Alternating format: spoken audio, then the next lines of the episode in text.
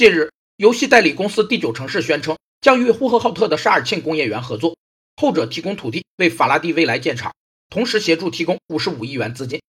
但沙尔沁工业园表示，上述合作实际处于接洽阶段，只是合作意向，并未最终确定。初步接触的、试探的或为正式谈判做准备的谈判被称为意向性谈判。这类谈判不一定对所谈议题和内容做充分准备，主要是为了通报情况、解释立场、沟通关系和安排下一步的谈判程序。意向性谈判以双方签署某项意向书、备忘录或口头许诺为结局，具有三个特征：一是意向内容是各方原则性的，并非具体目标和实施方法；二是意向书是共同协商的产物，也是后续协商的基础；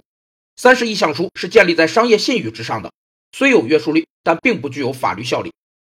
落地内蒙造车只在意向阶段，而九成则是一个连续六年累计亏损二十亿元的公司。贾跃亭的造车之路还是充满了艰辛。